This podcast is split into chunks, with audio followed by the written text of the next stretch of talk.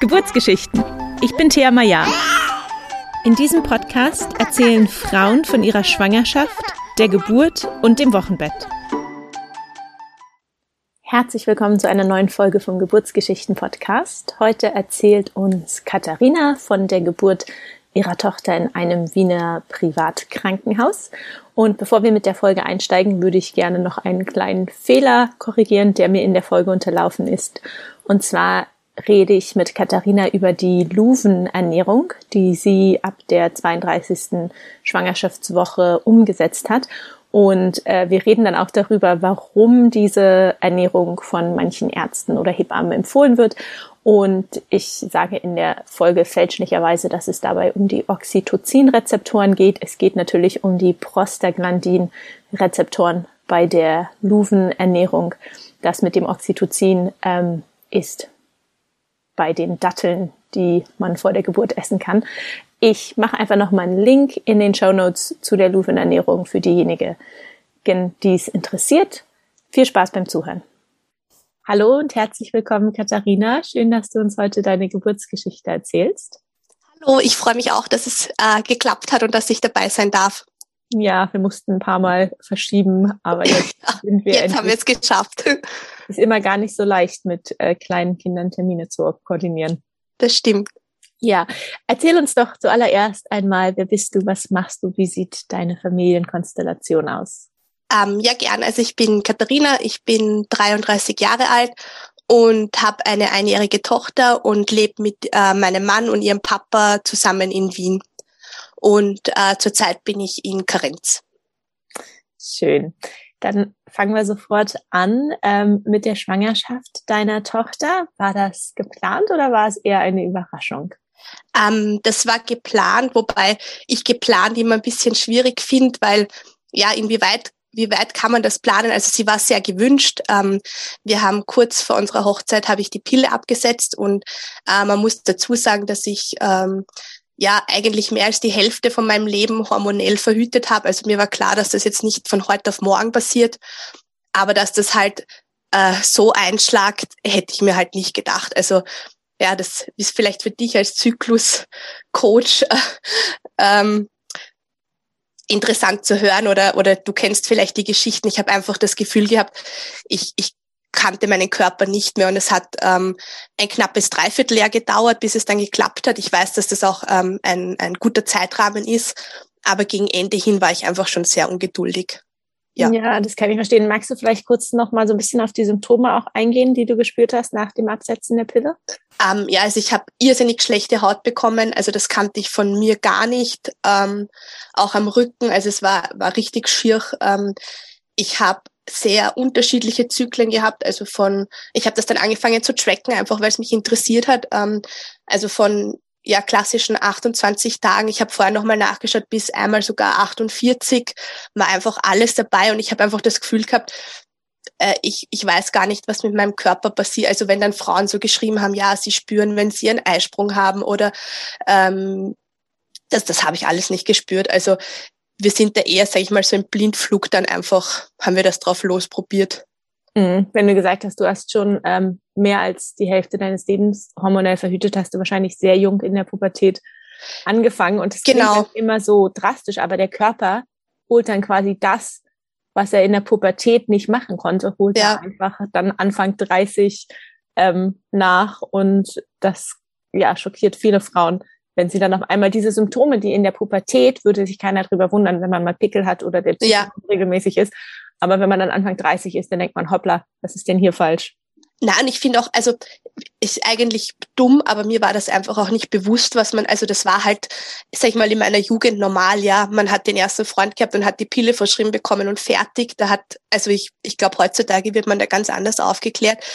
Ähm, mm, ich habe mir da einfach. Nicht unbedingt. Also okay. ich glaube, ich glaube, es findet immer mehr Aufklärung statt und die jungen Frauen heutzutage informieren sich einfach schon viel früher, glaube ich, bevor sie überhaupt zum Frauenarzt ja. gehen. Aber ich glaube, die Aufklärung ist leider in vielen Bereichen immer noch sehr, sehr dürftig. Nein, man, also wie gesagt, mir war das zum Beispiel auch nicht bewusst, dass das einfach keine richtige Periode ist, sondern einfach nur eine, eine Abbruchblutung, also dass ich da komplett einen Eisprung ähm, ausschalte und also das, das, das ist mir erst einfach alles beim Absetzen habe ich mich eigentlich erst damit beschäftigt, was ich da eigentlich gemacht habe und äh, würde ich auch nicht wieder machen. Ja. Und hast du dann, du hast schon gesagt, du hast angefangen, den Zyklus zu tracken. Hast du dann auch geschaut, wann dein Eisprung ungefähr stattfinden könnte, um ähm, dann einfach ähm, die Empfängnis so zu planen? Ähm, das habe ich eigentlich nicht gemacht, weil das ist ja, also es ist ja nur ein, es war eine App, also ich habe nicht Temperatur gemessen oder so.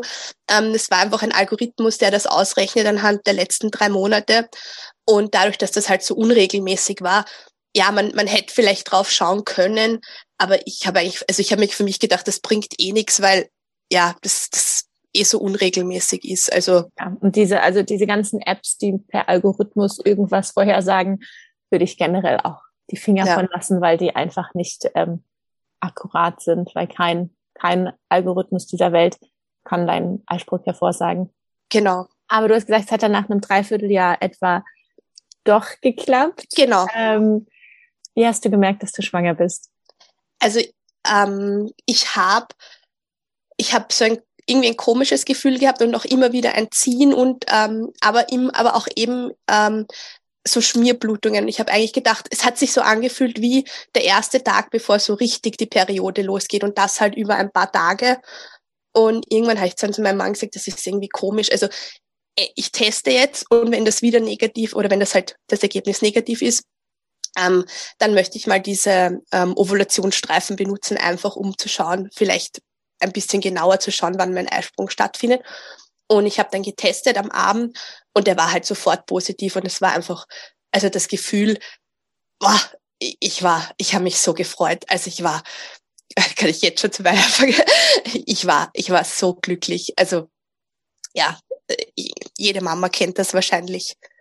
Und im Nachhinein hätte ich es vielleicht noch eher merken können. Ich habe mein, mein quasi wenn ich in die Arbeit gegangen bin, meine, mein gutes Ding, was ich mir getan habe, war, dass ich mir immer einen Kaffee äh, zum Mitnehmen äh, entweder geholt habe oder daheim noch gemacht habe. Und die Woche davor hatte ich einfach überhaupt keinen Guster drauf. Und das war halt für mich sehr komisch. Also im Nachhinein hätte ich da vielleicht schon was denken können. Aber ja, schlussendlich war es dann der Test. Ja, ach, genau. mit dem Kaffee, das hat mir auch schon meine Freundin erzählt, dass sie auf einmal keinen Kaffee mehr trinken konnte. Ähm, lustig. Ähm, ist auch nicht, glaube ich, eins der gewöhnlichen Schwangerschaftsanzeichen, ja. aber kann wohl manchmal auch ähm, passieren.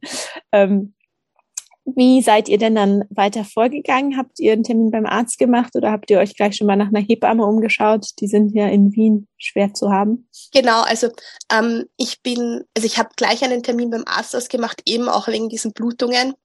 Und ich habe dann, glaube ich, am nächsten oder am übernächsten Tag, ich weiß es nicht mehr genau, einen Termin gehabt.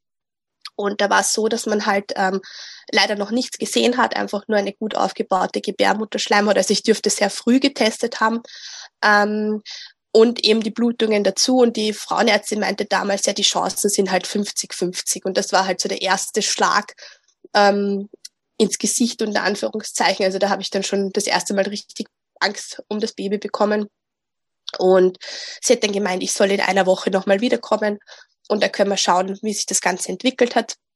Das mhm. haben wir dann da auch muss gemacht. man vielleicht mal zusagen, es ist einfach so, dass wenn man vor der achten Woche zum Frauenarzt geht, werden die meisten Frauenärzte einfach sagen, ja. Ähm, es sind ungefähr 50-50 Chancen. Ähm, das ist, glaube ich, auch so was, wo, wo wenig drüber geredet wird, warum das dann sehr konfrontierend sein kann für ähm, Frauen oder für die Paare, wenn sie das hören, wenn sie ähm, quasi so früh ähm, schon beim Frauenarzt die Schwangerschaft bestätigen lassen. Ja, ich habe dann auch echt was Dummes gemacht. Also ich habe dann angefangen zu googeln ähm, die Wochen der Schwangerschaft und wie hoch die Wahrscheinlichkeit ist, dass man halt eine Fehlgeburt hat. Und das hat mich wahnsinnig gemacht. Also ich habe das immer versucht zu vergleichen mit ähm, mit der Uni und mit Prüfungssituationen. Und ich dachte, ja, wenn die Durchfallquote 50 Prozent ist, da warst du eigentlich nie dabei. Du warst immer bei den Besseren und habe mir halt so versucht, immer halt gut zuzureden und, und immer positiv zu bleiben. Aber das hat mich schon getriggert, das muss ich ehrlicherweise sagen. Und ich war dann die Woche drauf eben wieder dort. Da hat man dann schon eine, eine kleine Fruchthöhle und einen Dottersack gesehen. Und sie meinte dann, ich soll ich glaube, noch mal eine Woche später wiederkommen und eventuell kann man dann sogar schon einen Herzschlag sehen. Und ich merke, das, das, geht, das geht einfach nicht. Also was soll sich da in einer Woche so, so weit entwickeln? Und es war dann tatsächlich so. Also das war, war irre. Und da habe ich dann, glaube ich, auch den Mutter-Kind-Pass bekommen. Also ich habe ihn, glaube ich, erst ab der dritten Untersuchung gehabt. Ja. Ähm, genau. Schön. Und dann ähm, hast du dich nach einer Hebamme umgeschaut? Ähm, ja, aber ich war ehrlicherweise ein bisschen spät dran. Also ich habe dann meine Frauenärztin gewechselt, weil ähm, bei meiner äh, bei meiner Praxis ist es so, dass du, also da gibt's mehrere Frauenärzte und es ist so, dass du dann, wenn du dich für, also ich bin privatversichert und wenn du dich für ein Privatspital in Wien entscheidest, dann sollst du zu einer Ärztin gehen, die dich auch, die auch die Geburt begleiten würde. Und ich habe dann gewechselt und habe so ein Glück gehabt. Also ich habe so eine tolle Ärztin äh, quasi zugeteilt bekommen. Und ähm, das war, glaube ich, so um die zwölfte Woche herum bei dieser ersten Feindiagnostik und Nackenfaltenmessung. Und die hat mir dann einen Kontakt zu einer Hebamme gegeben, mit der sie gute Erfahrungen hat. Und ich weiß, für Wien-Verhältnisse war ich da sehr spät dran. Aber ich habe Glück gehabt, also sie hatte noch Zeit für mich.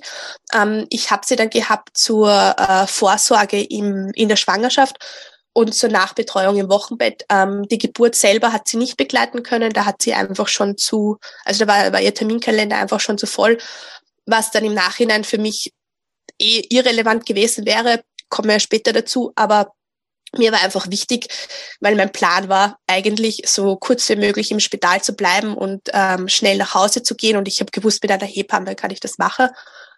Und äh, mir war einfach wichtig, dass ich wen hab fürs Wochenbett. Also das war so mein, mein Hauptfokus. Ja. Genau.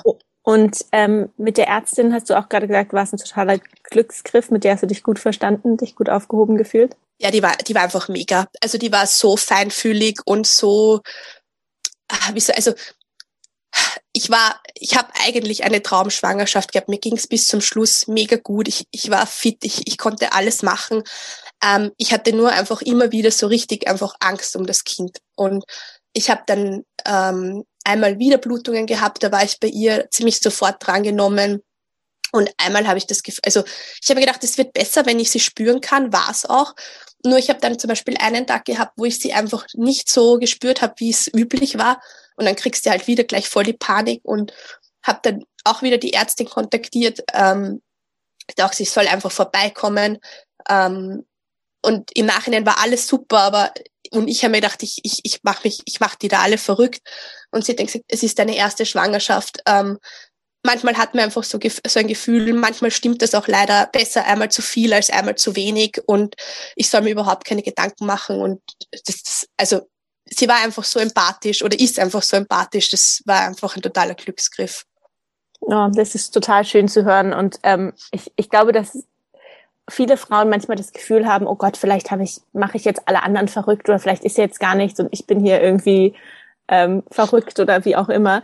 Und ähm, diesen Satz, besser einmal zu viel schauen als einmal zu wenig, den würden, glaube ich, sehr, sehr viele Ärzte auch unterschreiben. Und ja. ähm, ich habe das auch erlebt in meiner Schwangerschaft, dass ähm, als ich einmal ins Krankenhaus musste, dass die da wirklich so fürsorglich waren wo ich schon fast ein bisschen genervt war, weil eigentlich ging es mir nicht gut und ich mhm. dachte, dem Baby geht's bestimmt schon gut, aber die schauen dann wirklich nochmal ganz genau nach dem Baby und ähm, ähm, beruhigen da einen. Ja, also das, also ich habe mich wirklich super aufgehoben gefühlt, die ganze Schwangerschaft. Ich habe ich hab dann einmal zu einer Vertretung gehen müssen, weil sie im Krankenstand war. Sie hat mich dann privat aus dem Krankenstand kontaktiert, ob alles in Ordnung ist. Also ich habe halt wirklich das Gefühl gehabt, ich bin eine Patientin, für die sie sich interessiert und sie weiß, wer ich bin und, und, welch, und nicht einfach, ich bin nicht irgendeine Nummer. Also so, so ist es für mich gewesen. Klingt sehr toll. Du hast gerade schon erwähnt, außer äh, diesen Blutungen war deine Schwangerschaft ähm, sehr beschwerdefrei, was ja total schön klingt. Ja. Wie hast du dich denn auch zusammen mit deinem Mann auf die Geburt vorbereitet? Habt ihr einen Geburtsvorbereitungskurs besucht? Ähm, ja, also ich glaube, ich habe da komplett aus dem Vollen geschöpft. Ähm, ich wollte unbedingt eine natürliche Geburt haben. Ich habe ähm, sehr viel gelesen. Ich habe ein, also ich habe davor ähm, Ashtanga Yoga praktiziert, habe dann gewechselt auf ein Schwangerschafts-Yoga, das von einer ehemaligen Hebamme geleitet wurde. Ähm, das war am Anfang, habe ich mir echt gedacht, so Gott, was machst du da eigentlich? Aber im Nachhinein war das so cool und je, je weiter die Schwangerschaft fortgeschritten war, desto mehr konnte ich davon mitnehmen. Ähm, ich habe mit meinem Mann gemeinsam bei unserer Hebamme einen Geburtsvorbereitungskurs gemacht, weil wir halt wollten, wir wollten das einfach nur als Paar machen und nicht in einer Gruppe. Ich habe bei der Hebamme einen Stillvorbereitungskurs gemacht. Ich bin zur Akupunktur gegangen. Ich habe ähm, ab der 32. Woche ganz streng diese Luvendiät gemacht. Ähm, ich Magst hab, du das kurz erklären für die, die das vielleicht nicht kennen? Also ja, ähm, da verzichtet man eigentlich komplett auf Zucker und äh, bestimmte Kohlenhydrate, also Weizenmehl zum Beispiel. Ähm, einfach um, also das soll, das soll fördern, dass die Geburt leichter vorangeht und der Muttermund leichter aufgeht. Und ähm, ich glaube, also die Hebamme hat damals gemeint, es gibt in Deutschland sogar Kliniken, die dich nur nehmen, wenn du diese Diät machst. Also Diät klingt eigentlich, Diät darf man eigentlich in der Schwangerschaft nicht sagen, sagen wir Luvenernährung. Ähm, genau, ganz streng kein Zucker, ganz streng auch bei Obst, weil es halt viel Fruchtzucker hat. Das ist mir sehr schwer gefallen, weil ich liebe Obst über alles. Ähm, ja, das habe ich, habe ich wirklich brav durchgezogen. Ja, ich ähm, glaube, ein Grund, ich, ich kann es nicht genau erklären, ähm, aber ich glaube, es hängt auch dazu mit zusammen, dass sich der Zucker an bestimmte Rezeptoren auch im Körper setzt, die unter anderem dann auch für die Oxytocin-Ausschüttung zuständig sind. Und wenn die quasi schon besetzt sind, dann wird das Oxytocin, was ja total wichtig ist für den Geburtsvorgang, weniger ausgeschüttet. Genau. Das ist ja. ähm, auch quasi der, der wissenschaftliche Hintergrund.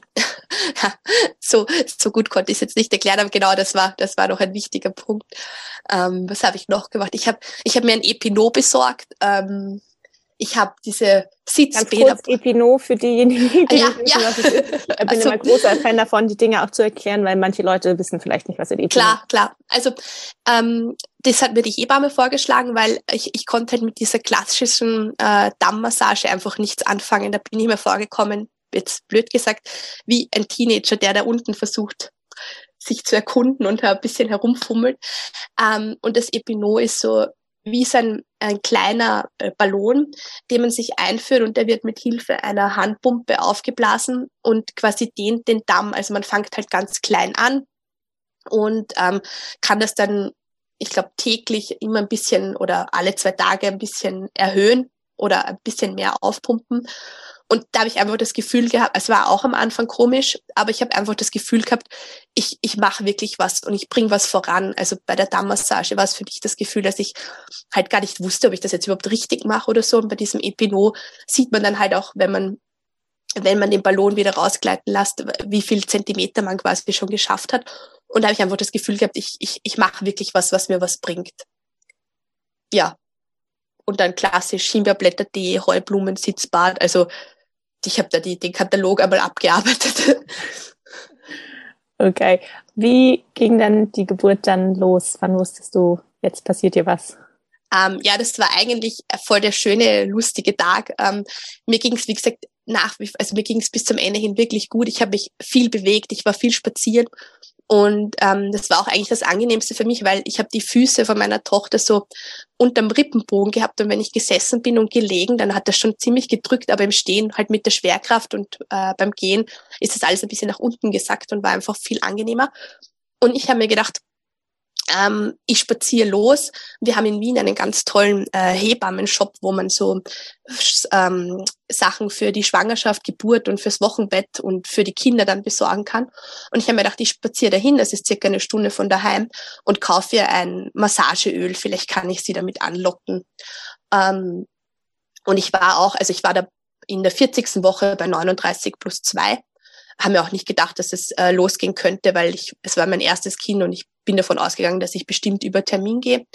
Und ähm, bin dahin spaziert, habe dieses Öl besorgt, habe meinen Mann in der Arbeit besucht und sein Arbeitskollege hat dann auch gemeint, ja, dass du da doch rumspazierst und wer weiß, was ist, wenn dir die Fruchtblase platzt. Und ich so, ah, geh bitte, das passiert eh niemandem, das ist wie, im Film, das, das, das, das glaube ich nicht. Bin nach Hause, habe die komplette Wohnung gefühlt zum tausendsten Mal geputzt, also es musste immer alles picobello sein und wollte mich fünf Minuten aufs Sofa setzen und dann meinen Mann von der Arbeit abholen und in, den, in dem Moment, wo ich mich aufs Sofa setze, geht's wirklich so wie im Film flatsch und mir platzt halt die Fruchtblase, ja. Und dann ging's los.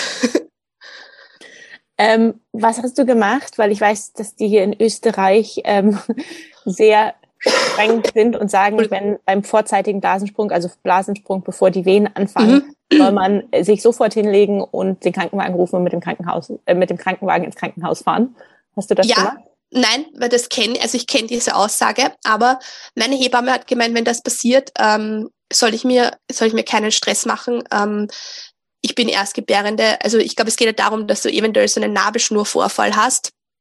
Ähm, sie, also sie fand das, sie fand das jetzt nicht zwingend notwendig. Ich habe auch dann im Kreissaal angerufen und habe gesagt, ja, ich habe jetzt einen Blasensprung, ich habe aber keine Wehen, was soll ich machen? Die waren auch mega entspannt. Die haben gesagt, ähm, ja, ich kann mich in Ruhe zusammenpacken, ich soll noch, kann noch duschen gehen, wenn ich möchte. Ich soll halt schauen, dass ich in den nächsten ein bis zwei Stunden da bin und mich mal bei ihnen melden. Und ja, so haben wir das dann auch gemacht. Also mein Mann ist von der Arbeit nach Hause gelaufen. Ich habe die restlichen Sachen zusammengepackt und wir sind mit dem Auto ins Spital gefahren. Also dieses mit der Rettung und nur mehr liegen und so, das, das haben beide nicht für notwendig befunden. Super, vielleicht zu hören für die ähm, Frauen, die in Österreich schwanger sind oder auch immer. Also ich weiß, ich habe dieses, ich habe noch so ein Merkblatt vom Krankenhaus bekommen, wo ich dann auch dachte, warum machen die da so einen Stress drum? Ja, also ich habe das auch, ich habe das dann, es hat dann irgendwer, ich weiß gar nicht mehr, wer mir das erzählt hat, sie ist dann, sie ist dann nur auf allen Vieren oder oder irgendwie zum Telefon. Also ich, ich glaube, dass es ähm, dass da auch irgendwie vielleicht ein Umdenken passiert, dass das einfach auch nicht, also das macht dir ja voll Angst, wenn du dann auf einmal hörst, ja, und jetzt nur mehr liegen und jetzt nur mehr die Rettung, was machst du, wenn du alleine bist? Also du musst ja da mal vielleicht zu einem Telefon kommen oder, oder dich umziehen oder was auch immer. Ähm, ja. ja. Okay, ihr seid dann auf jeden Fall ins Krankenhaus gefahren. Du hast schon, ihr wart in einem Privatkrankenhaus. Genau. Gewesen. Äh, wir sind dann ins Krankenhaus gefahren. Es war halt natürlich Corona-bedingt ähm, so. Also ich habe am ich habe am 10. März positiv getestet und am, glaube ab 15. war der erste Lockdown und es war halt da wieder kurz vorm, weiß ich nicht, gefühlt 100. Lockdown. Ich glaube, der dritte oder vierte war es. Ähm, und es war dann so, dass ich, ähm, also ich wurde aufgenommen, es ist halt mal CTG geschrieben worden und kont äh, kontrolliert, ob es wirklich Fruchtwasser war, wobei das war für mich so eindeutig. Also das hat alles gepasst. Und mein Mann hat auch einen Corona-Abstrich bekommen. Und ähm, es war ein, noch ein Familienzimmer frei, das habe ich dann bezogen. Und meinen Mann haben sie nach Hause geschickt und gesagt, ja soll, also in der Nacht wird da wahrscheinlich nichts mehr passieren. Wie gesagt, ich hatte immer noch keine Wehen. Und ähm, also die Blase ist mir so um kurz nach fünf geplatzt und wir sind dann, ja, bis, bis wir da alles durch hatten. Ich glaube, ich war so ab sieben, halb acht auf dem Zimmer und mein Mann ist dann halt wieder nach Hause gefahren. Und ja, mir ging's mir ging's eigentlich voll gut. Also ich, ich hatte keine Wehen. Ich habe ich hab mich ein bisschen gefühlt, als würde ich so ein Seminarhotelzimmer beziehen. Also ich bin dann noch duschen gegangen und und habe mich ins Bett gelegt und habe gelesen. Ja, ich, ich hätte eigentlich schlafen sollen, aber ich war so aufgeregt und ja, habe dann halt gewartet, dass es losgeht. Und ich glaube, so um elf herum haben dann das erste Mal Wehen eingesetzt und das war am Anfang war es voll okay, also war es halt wie starke Periodenschmerzen, aber es wurde dann relativ schnell ziemlich heftig und ähm, ich habe dann irgendwann um eins in der Nacht bin ich in den Kreissaal zu den Hebammen gegangen und habe gesagt, ich, ich, ich kann einfach nicht schlafen, es tut so weh, ob sie mir irgendwas geben können. Ähm, ich, jetzt bin ich halt schon wirklich einfach müde und ich habe dann eine Spritze bekommen und habe dann auch wirklich ein paar Stunden schlafen können. Genau. Und ähm, ich bin dann, also es war dann ausgemacht, ich soll so um sieben in der Früh nochmal runterkommen und es wird der Muttermund kontrolliert und CTG geschrieben. Und ich glaube, ich bin so um fünf wieder aufgewacht und ich, ich hatte echt schon Schmerzen. Also es war, hat echt schon wehgetan. Und da war ich das erste Mal so ein bisschen enttäuscht von mir, weil ich eigentlich gedacht habe, ich kann mit diesem Schmerz ganz gut umgehen und ich war eben auch auf so eine natürliche Geburt eingestellt. Ich habe einen Geburtsplan geschrieben, ähm, genau die, die klassischen Sachen halt einfach keine BDA, keine Schmerzmittel, so wenig Intervention wie möglich und ich merkte, okay, du hast schon die erste Spritze gebraucht, dass du überhaupt schlafen konntest. Also es hat, ja, war ich einfach enttäuscht und ich bin dann um sieben runter zur Kontrolle und dann haben sie mir gesagt, dass der Muttermund äh, noch nicht einmal zwei Zentimeter offen ist. Und das war halt so, boah. Also ich habe gedacht, ich gehe da runter und bin halt schon bei vier, fünf Zentimeter bei den Schmerzen, die ich habe. Und dann sagen die da eigentlich ja quasi kein Fortschritt. Und boah, das war's, das war so enttäuschend. Also das war furchtbar. Und ähm, dann war es so, dass ich äh, ja dass es mir halt auch einfach nicht gut ging vom Kreislauf her. Mir war sehr schlecht. Ich habe ganz niedrigen Blutdruck gehabt. Die, die, Wehen, die Wehen waren schon sehr regelmäßig und wirklich sehr schmerzhaft. Und mein Mann ist dann angerufen worden und ist zu mir gekommen. Und ich glaube, um zehn oder um elf am Vormittag habe ich dann eine PDA bekommen, weil ich es einfach nicht mehr ausgehalten habe. Also der Geburts, also wenn man sich den Geburtsplan anschaut, dann habe ich alle Dinge, die ich nicht wollte, gemacht und genommen und alle Dinge, die ich machen wollte, sind einfach nicht gegangen. Und das war so ja ein bisschen eine Lektion fürs Leben, dass halt einfach nicht alles so planbar ist, wie man sich das vorstellt oder wie man es gerne hätte. Ja, warst du denn dann zu dem Zeitpunkt der PDA, warst du dann wahrscheinlich schon im Kreissaal?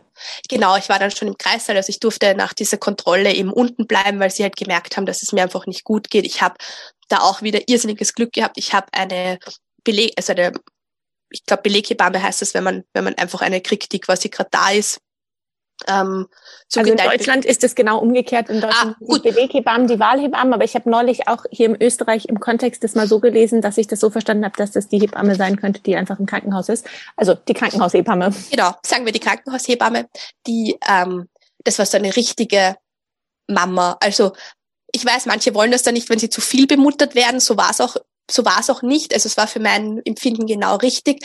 Aber sie hat halt einfach gemerkt, dass es mir nicht gut geht und war auch wieder total empathisch und äh, super lieb und ähm, die Geburt hat ja ewig gedauert. Also es ist ja schlussendlich in einem Kaiserschnitt äh, geendet. Aber die Hebamme war dann, es war dann so, dass es ähm, gegen Abend halt schon zum Schichtwechsel gekommen ist und sie, sie hat eigentlich geschaut, ob sie, ob sie quasi bleiben kann, damit sie noch beim Finale dabei ist. Es war dann nur so, dass sie sondern dann am nächsten Tag hätte nicht arbeiten dürfen, weil sie diese Ruhephase nicht einhalten kann und dann wären sie am nächsten Tag unterbesetzt gewesen. Also das war halt der Grund, warum sie es nicht machen konnte. Aber sie wollte sogar ähm, ihren Dienst verlängern, nur dass sie bei mir bleiben kann. Also die war total lieb. Oh, total schön. Ja, also ich, ich habe einfach, ich, es gibt so viele Horrorgeschichten von Ärzten und Hebammen. Ich habe da einfach so ein Glück gehabt. Also ja. War denn deine Ärztin den ganzen Tag über schon da? Ähm, nein, die ist dann, also es war dann so, ähm, ich habe die PDA bekommen und das muss ich auch sagen, im Nachhinein kann ich nur, also empfehlen möchte ich es nicht. Wenn jemand natürlich entbinden möchte, dann soll er das gerne machen und, und finde ich auch nach wie vor das, das Tollste.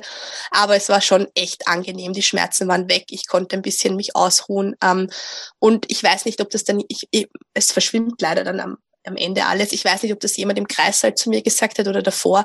Es gibt einfach auch keine Medaille dafür, dass du die schmerzhafteste Geburt ohne Hilfsmittel überstanden hast. Also man braucht sich da auch nicht genieren, wenn man etwas benötigt. Und ja, das heißt, es war für mich dann darum gebeten, dass das immer wieder nachdosiert wird, wenn die Schmerzen wieder heftiger werden. Und konntest du mit der PDA dich noch bewegen? Konntest nein, du noch aufstehen? Nein, nein. Also ich bin die ganze Zeit gelegen. Das war auch eigentlich was, was ich nicht gedacht habe, was ich mache, weil ich eben davor sehr viel Yoga gemacht habe. Ich habe mir gedacht, ich werde da sicher mich bewegen und Vierfüßlerstand und Hocke und, und weiß weiß ich was alles. Aber ich bin eigentlich die ganze Zeit gelegen und habe auch die ganze Zeit ein CTG umgeschnallt gehabt. Also ich war da, war da eher ans Bett gefesselt, aber in dem Moment war es mir dann eigentlich unter Anführungszeichen egal. Also ich war froh, dass die Schmerzen weg waren und dass ich da, dass ich dann auch mit dem Muttermund ähm, oder mit der also mit der Öffnung was getan hat. Ähm, ich habe, ja, sie haben halt, wie soll ich sagen, also ich habe so um zehn herum die BDA bekommen, dann, dann ging wieder ein bisschen was voran, dann war wieder ein Stillstand. Ich habe dann Wehenmittel bekommen, ich habe so ein Gel bekommen, mit dem der Muttermund massiert wird.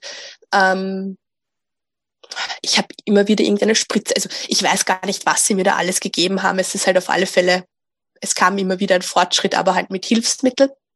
Und ähm, dann war es aber so, dass ich halt äh, eben diese kompletten neun Zentimeter hatte, ich glaube so gegen sechs, sieben herum, aber dass meine Tochter halt ähm, stecken geblieben ist. Und ähm, sie haben dann eine zweite Hebamme dazugeholt und haben versucht, das mit diesem Christella-Handgriff zu machen, wobei die zwei, also die Hebamme, es war eine Hebamme, die gedrückt hätte und eine Hebamme, die mich untersucht hat, wobei die, die untersucht hat, gesagt hat, das bringt nichts, da schieben wir sie einfach nur noch mehr quasi in die Position, wo sie eh schon steckt. Ähm, es ist dann auch meine Ärztin dazu gerufen worden, die ist dann auch gekommen und normalerweise heißt ja dann immer, sobald die Ärztin da ist, ja, Kaiserschnitt und, und fertig. Und die hat aber auch gewusst, wie wichtig mir eine natürliche Geburt ist und die hat dann gemeinsam mit den Hebammen nochmal ähm, versucht, das, das, sag ich mal, das Ruder rumzureißen. Also ich habe dann Wehenhämmer bekommen, ähm, habe dann bin dann aufgerichtet worden in den Vierfüßlerstand und musste quasi den, also in den, den, den Kopf so nach unten, also auf die Unterarme stützen und quasi, dass die Kleide wieder aus dem Becken rausrutschen kann. Dann wurde ich seitlich gelagert und wieder seitlich gelagert und habe dann Wehenmittel bekommen, dass, sie, dass das halt wieder vorangeht. Also das war dann schon echt schmerzhaft und es war ein Herumgeturne an mir. Und sie ist dann wieder in den Geburtskanal reingerutscht, aber halt leider wieder in die Position, wo sie eben stecken geblieben ist. Und dann war, war halt einfach ähm, der Punkt erreicht, wo sie gesagt haben, okay, bevor es jetzt irgendwie kritisch wird, ähm, wir müssen einen Kaiserschnitt machen. Und da ist dann halt einfach für mich eine Welt zusammengebrochen, weil ja, entschuldige, ich wollte es halt einfach überhaupt nicht. Also ich weiß, ich hatte Glück, es war kein Notkaiserschnitt, man konnte mir alles noch in Ruhe erklären. Ähm, aber trotzdem war das einfach für mich, ja, der Punkt, den ich einfach nicht wollte und auf den ich mich auch ehrlicherweise, und das ist auch ein Grund, warum ich gedacht habe, vielleicht ist meine Geschichte interessant, ähm, ich habe mich einfach auch null drauf vorbereitet. Ich habe dieses Kapitel komplett gelöscht. Also ich habe weder was dazu gelesen, ja, ich habe gewusst grob, wie das funktioniert, aber ich habe einfach bin davon ausgegangen, das passiert mir nicht und das hätte ich einfach nicht machen sollen. Also ich hätte mich auch damit befassen müssen und einfach auch annehmen können oder einfach auch davon ausgehen können, dass es eine Situation gibt, die ich annehmen muss, die ich zwar nicht will, aber die einfach passieren kann und ich hätte mich darauf vorbereiten können. Das habe ich nicht gemacht und ich bin da aus allen Wolken gefallen. Also es war ja, war einfach schlimm für mich. Mhm. Ja. Ich mir denken. Ähm, du hast aber gesagt, ihr hattet noch Zeit, das heißt, du konntest in Ruhe, also in Ruhe in Anführungszeichen, weil auch ein Nicht-Notkaiserschnitt geht ja letztendlich, ich glaube, die, die ähm, Timeline ist ungefähr eine Stunde von dem Moment, wo sie es beschließen, bis es dann tatsächlich passiert. Ähm, wie, äh, was ist dann weiter passiert? Wie war der das, Ablauf? Das muss ich sagen, das war, ist leider alles ein bisschen verschwommen. Also ab dem Zeitpunkt, wie gesagt, ich habe da komplett dann die Nerven, glaube ich, weggeschmissen. Ähm, ich, man konnte es mir in Ruhe erklären. Ich hatte auch eben das Glück, dass es kein Notkaiserschnitt war. Das möchte ich auch sagen, weil ich glaube, dass es einfach nochmal viel schlimmer ist, wenn man dann in Vollnarkose gelegt wird. Ich, und manchmal denke ich mir, es ist ja immer auf hohem Niveau, was ich mache. Aber ähm, also ich bin dann, ich bin dann umgezogen worden, glaube ich, und ähm, in den OP-Saal geschoben worden. Mein Mann durfte auch dabei sein. Und wenn ich es richtig im Kopf habe, ich glaube, ab dem Zeitpunkt, wo es geheißen hat, wir machen das jetzt, bis, die, bis meine kleine Tochter da war, ist eine halbe Stunde vergangen. Also es ging dann irre schnell, irre, irre schnell. Und ähm, was halt für mich einfach trotz allem schön war, war, dass meine Ärztin, die ich die ganze Zeit in der Schwangerschaft, äh, die mich die ganze Zeit in der Schwangerschaft begleitet hat, die Ärztin war, die den Kaiserschnitt gemacht hat. Und die mir immer wieder gut zugeredet hat. Sie gesagt, ja, die ganze Arbeit, die du gemacht hast, das war fürs, fürs zweite Kind und es geht dir gut, es geht deiner Tochter gut. Ähm, es, wir mussten keinen Notkaiserschnitt machen. Also sie war, hat da wieder einfach versucht, mich zu beruhigen und das war einfach schön, dass ich da ein vertrautes Gesicht hatte, genau. Und ich habe dann ähm, meine Tochter ganz kurz, ähm, also sie wurde rausgeholt, man hat sie mir kurz über diesen Vorhang gezeigt, sie ist äh, zur Kinderärztin gekommen, äh, ein ganz kurzer Check. Und dann habe ich sie so zwischen Kinn und Brust ähm, zu mir äh, bekommen und durfte, durfte ein bisschen mit ihr kuscheln. Und mein Mann ist dahinter gesessen und hat sie gestreichelt. Und es war dann halt nur leider so, ähm, dass es in diesem OP-Saal wegen der Klimaanlage sehr kalt war. Also sie durfte, sie durfte leider nicht sehr lang bei mir liegen bleiben und ist dann mit meinem Mann gemeinsam und der Kinderschwester ähm, weggegangen. Und das ist halt auch der Punkt, wo ich einfach denke, ah, wie soll ich sagen, in meiner Traumgeburt habe ich mir gedacht, ich, ich kann sie vielleicht sogar selber auffangen und äh, kann sie mir noch auf die Brust, kann sie mir selbst auf die Brust legen und bin dabei, wenn sie gemessen und gewogen wird und, und macht das erste Bonding und ich war halt nicht dabei. Also ich bin halt in diesem Zimmer gelegen und also in diesem OP-Saal gelegen und wurde halt noch versorgt. Mein Mann ist mit ihr weggegangen. Ähm, ich gönne ihnen dieses erste Bonden und äh, bin froh, dass er bei ihr war. Aber ehrlicherweise wäre das meine Aufgabe gewesen. Mhm. Und ja, Entschuldigung. Du brauchst dich nicht entschuldigen. Da bist du nicht alleine mit diesem Gefühl. Ja, und da, ich war einfach so extrem traurig, dass ich da nicht dabei sein konnte. Mhm. Ja, wie gesagt, ich, ich gönne ihnen das und ich habe halt einfach das Gefühl, ich habe es verpasst. Ja. Und du hast es gerade, ähm, ich konnte mir das gerade so schön bildlich vorstellen. Du hast gesagt, du hast deine Tochter zwischen Kinn und Brust hingelegt bekommen. Das ist vielleicht auch was, wo sich viele Frauen ähm, keine Gedanken drüber machen, auch wenn gesagt wird in dem Krankenhaus, dass selbst bei Kaiserschnitt dir das Kind sofort auf die Brust zum Bonden gelegt wird. Dadurch, dass du operiert wirst und dann ist da dieser Vorhang und ja. lauter Schläuche und sonst was, die meisten Frauen können das Kind gar nicht auf die Brust oder auf den Bauch gelegt bekommen, sondern es ist tatsächlich wirklich irgendwie auf dem Hals. Genau. Und ich habe auch schon von Frauen gehört, die gesagt haben, denen dann vielleicht die Brille abgenommen worden ist und die konnten ihr Kind nicht richtig sehen, ja. weil es so dicht ist. Und ähm, also ich habe ich hab das Glück, ich habe meine Brille Gott sei Dank aufhaben können und ähm, jemand war so schlau und hat auch dran gedacht mir, weil du wirst ja auf diesem ähm, OP-Tisch ja quasi fixiert wie Jesus am Kreuz, jetzt blöd gesagt. Und man hat mir aber wieder die Hände frei gemacht und ich konnte es ja doch angreifen. Und ähm, es war eine Schwester im OP-Saal so geistesgegenwärtig und hat ein Video von dem Ganzen gemacht. Und es ist einfach eines der kostbarsten zwei Minuten, die ich habe. Ach, wie also, schön. Ja. Also man hat schon ein bisschen auch äh, in der Situation wieder versucht, das Bestmögliche rauszuholen muss ich ehrlicherweise sagen. Das klingt super. Ja. Ja.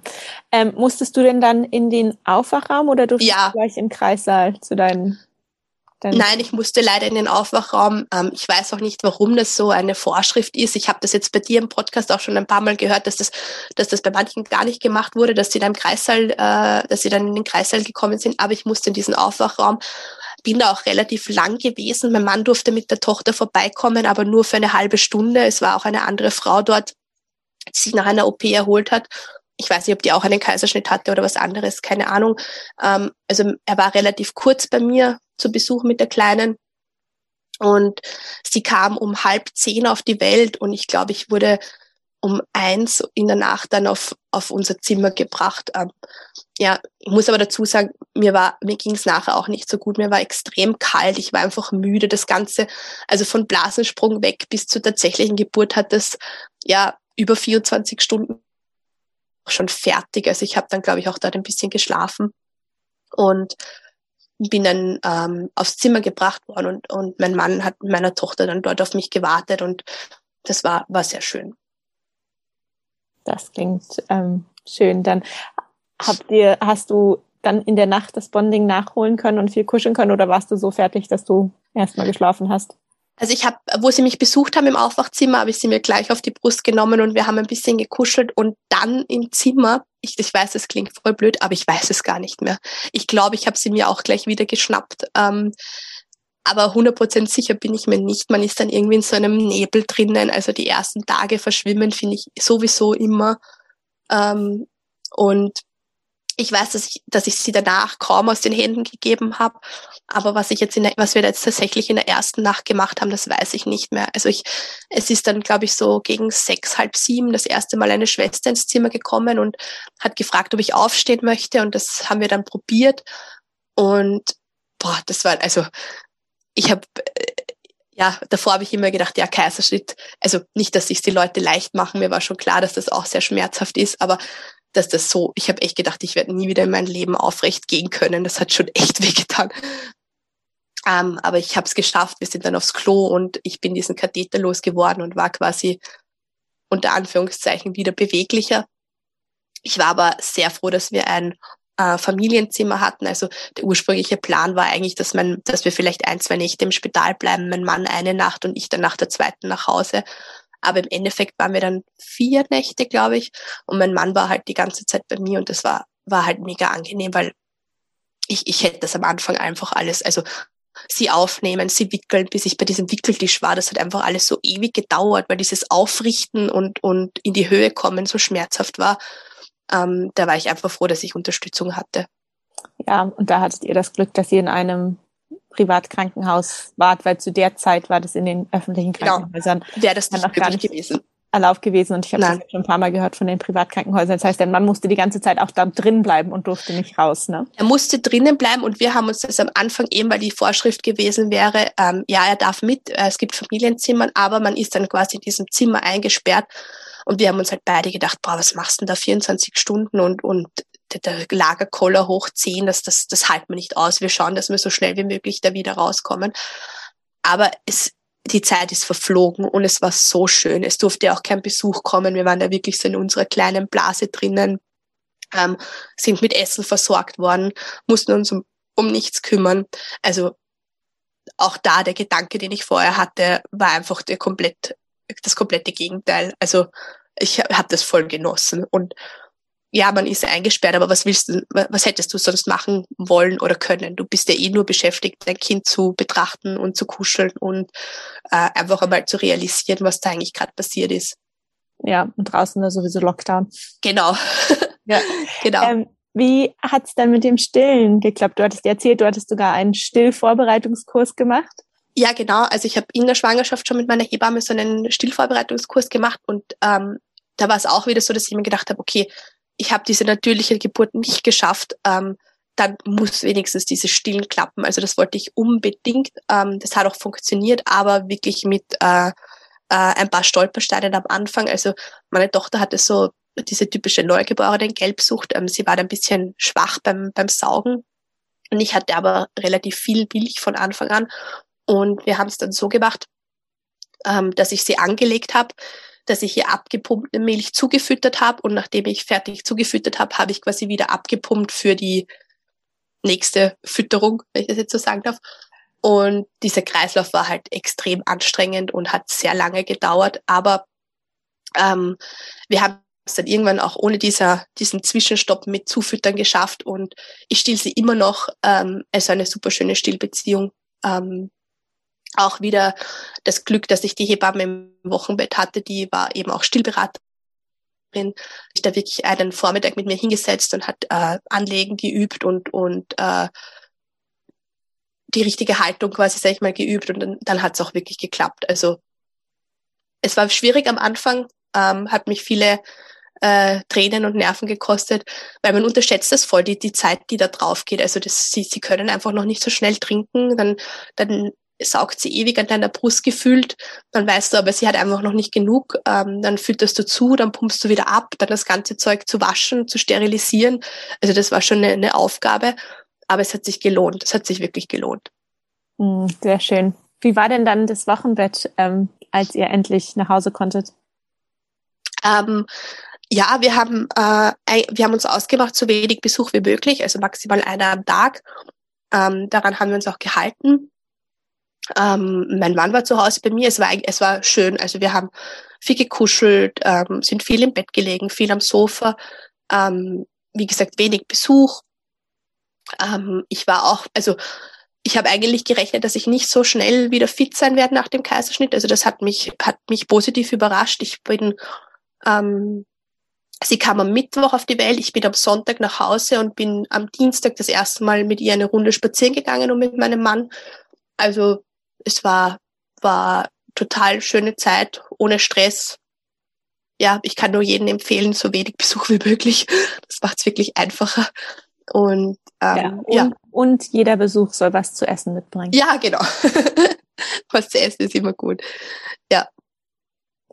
Und hattest du nach der Geburt auch nochmal die Möglichkeit, mit der Ärztin das nochmal durchzusprechen oder die Geburt zu verarbeiten oder auch vielleicht mit der Hebamme, obwohl sie nicht dabei war? Ähm, also jetzt direkt verarbeitet würde ich jetzt nicht sagen. Also ich bin nach wie vor bei der Ärztin in, in der normalen Betreuung, ähm, also normalen gynäkologischen Betreuung. Ähm, meine Yoga-Hebamme hat mir dieses, ähm, ich, ich glaube, jeder nennt es anders. Manche nennen es Bachblütenbad, manche nennen es Bondingbad, manche nennen es Heilblütenbad. Ähm, das hat sie mir vorgeschlagen, dass wir das machen können. Ähm, das kann man auch anscheinend ewig lang nachholen.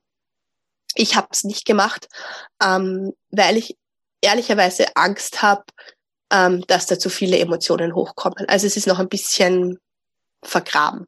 Mm. Würde ich Aber das sagen. erste Jahr mit Baby ist auch, da passiert so viele andere Dinge und ja. wie du es gerade schon gesagt hast, diese, diese Aufarbeitung und dieses Bonding-Bad, das kann man wirklich auch Jahre später noch machen. Ja. Ähm, und das wird dann bei dir wahrscheinlich irgendwann hochkommen, wenn es für dich und für deine Tochter die Zeit ist.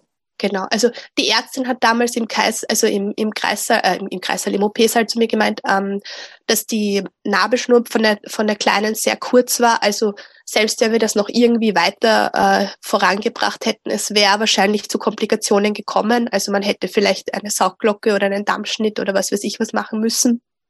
Und ähm, ich weiß nicht, ob sie es gesagt hat, um mir quasi nochmal gut zuzureden und eine Bestätigung zu geben, dass das jetzt der richtige Weg war ob es einfach äh, tatsächlich so war. Also ich glaube ja, dass es tatsächlich so war und ähm, dass das, dass die halt einfach so auf die Welt kommen musste. Ähm, das ist für mich ein, ein Punkt, wo ich sage, okay, das ist, das ist so. Und ähm, was man halt einfach auch nicht unterschätzen oder vergessen darf, auch wenn es hart ist für die Frauen, die oder auch für mich, die das einfach nicht so wollen. Es gibt einfach viel Schlimmeres und ich das das halte ich mir einfach auch immer vor Augen, dass ich, äh, ich einfach riesen Glück. Ich habe eine super tolle Schwangerschaft gehabt. Ich habe eine gesunde Tochter.